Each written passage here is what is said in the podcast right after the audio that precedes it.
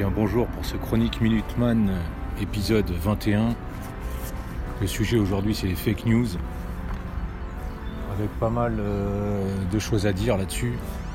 Démocrates new-yorkais et technocrates européens ont trouvé dans les médias dominants l'allié naturel pour guerroyer contre le populisme informationnel. Je continue avec une phrase. Au fait, comment les populations sont-elles arrivées au point de se rendre au pire mensonge? La question ne sera pas posée. Je continue toujours euh, avec une nouvelle phrase où il est dit Les élites ont nourri ce type même de réalité alternative, complotiste, contre laquelle elles imaginaient résister.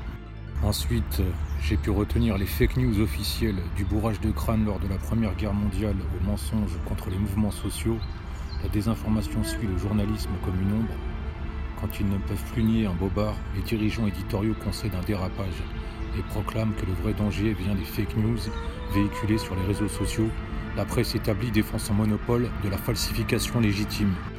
Encore un nouveau podcast enregistré à l'extérieur avec un, beau temps aujourd'hui magnifique. Autre phrase très intéressante toujours dans ce podcast sur les fake news.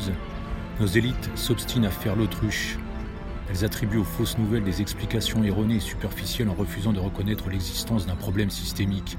L'aisance avec laquelle les grandes institutions, les partis politiques aux think tanks, en passant par les médias, se sont alignés pour faire des fake news leur angle d'approche favori, en dit long sur l'étroitesse de leur vision du monde. La démocratie se noie dans l'hypocrisie de son élite.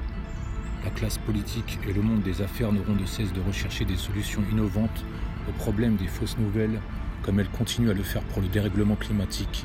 Le dérèglement climatique est une conséquence logique du capitalisme fossile. De même, les fausses nouvelles sont des émanations du capitalisme numérique. Aucune des trois radios qui obtiennent les plus grosses audiences le matin ne dispose de correspondants permanents en Afrique. Si les fake news véhiculées par des trolls sur les réseaux sociaux abîment la vie publique, certaines fausses nouvelles produites par l'élite journalistique peuvent détruire la vie de personnes accusées sur la base d'enquêtes frelatées. Les infox embarrassant miroir, début mai 2020, le gouvernement français a mis en ligne sur son site internet Desinfox Coronavirus, une rubrique qui recommande des articles issus des services de fact-checking de plusieurs journaux. Ces derniers ont grimacé car l'affaire illustrait le basculement du rôle des médias observés par les, obsédés par les fake news, sermonner le public plutôt que critiquer le pouvoir. Pour le gouvernement, il suffirait de débarrasser Internet des fake news pour en finir avec la méfiance, les mauvais votes et la crédulité. Et on va finir ce podcast par euh, deux passages encore super importants. Sur le fond, si peu de choses distinguent la communication gouvernementale de l'information produite par les journalistes.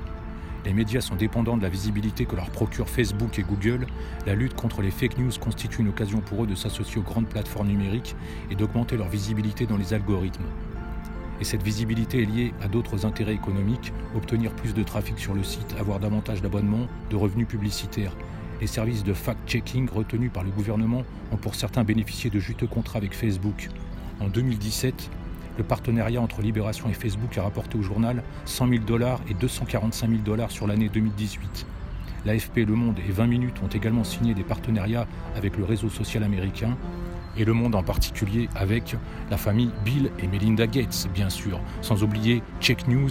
Check News, qui, je rappelle, a donc reçu un don de 50 000 dollars par un institut financé par Soros, et Le Monde, donc financé par la famille Gates. Enfin voilà pour ce podcast numéro 21 sur les fake news qui se termine. En tout cas, bientôt pour un nouveau podcast Chronique Minuteman.